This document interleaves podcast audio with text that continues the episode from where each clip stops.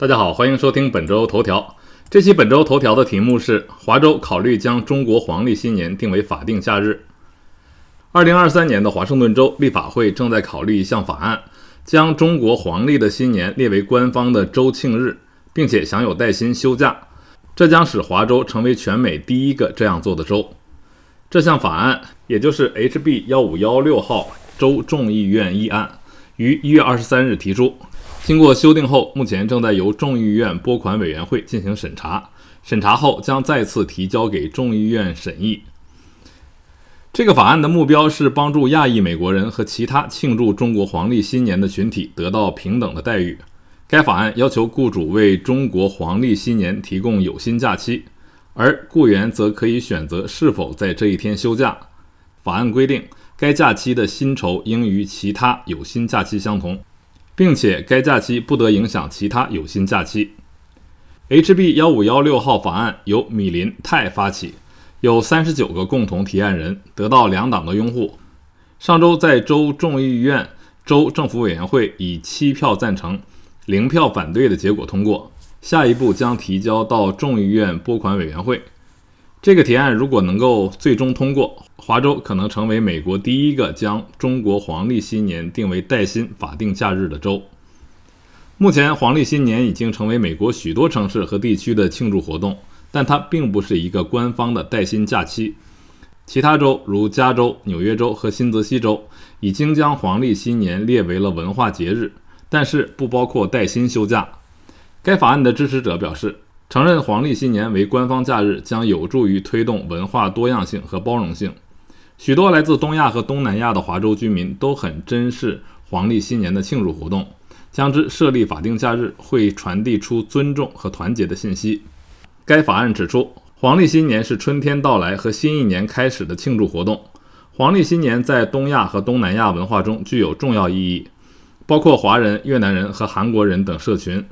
黄历新年的开始时间因年份而异，因为它与月亮周期相关联，而且在不同的文化中庆祝的时间长度也有所不同。一般来说，美国庆祝黄历新年的方式与中国一致，包括十五天的庆祝活动，开始于冬至后的第二个新月之日，通常在一月底到二月中旬左右。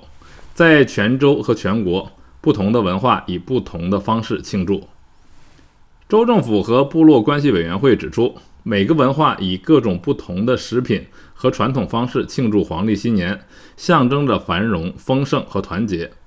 在其他传统活动中，人们会祭祀祖先和神灵，通常以食物和金钱的形式表达，并且挂红灯笼迎接新年的健康、财富和好运。华盛顿州目前有十一个带薪法定节假日。HB 幺五幺六建议将黄历新年列为第十二个节日。此外，还有十七个被立法机构认可但不被视为法定节假日的节日。当带薪法定节假日落在星期天时，将于隔周的星期一作为假日；当带薪法定节假日落在星期六时，将于星期五作为假日。该法案获得了华盛顿州亚裔社区的广泛支持。根据二零二零年人口普查数据。华州有超过九十万亚裔，约占该州人口的百分之十二，这一比例高于二零一零年的百分之九。该法案的发起人米林泰表示，这是一个重要的文化庆祝活动。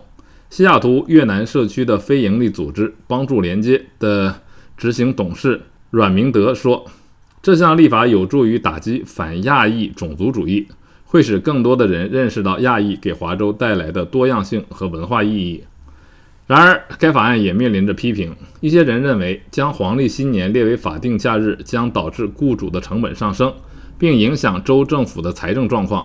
此外，一些人担心将黄历新年列为有薪假日会影响其他宗教和文化节日的地位。目前，众议院一五一六号法案已经被提交至众议院国家政府和部落关系委员会，并在二零二二年二月十五日进行了审议。之后，该法案的修改版。被创建并提交至拨款委员会。由于法案将创建一天额外的有薪假日，因此拨款委员会将专门考虑该法案及其财政说明，重点关注预算和财政问题。在经过拨款委员会的审查后，众议院 HB 一五一六号法案将返回众议院进行审议。如果获得批准，该法案将被提交至参议院，需要获得参议院的批准。如果在两院都获得批准，州长就可以签署该法律，并将其纳入法律。好，朋友们，刚才为您播报的是本周头条：华州考虑将中国黄历新年定为法定假日。感谢您的收听，我们下期再会。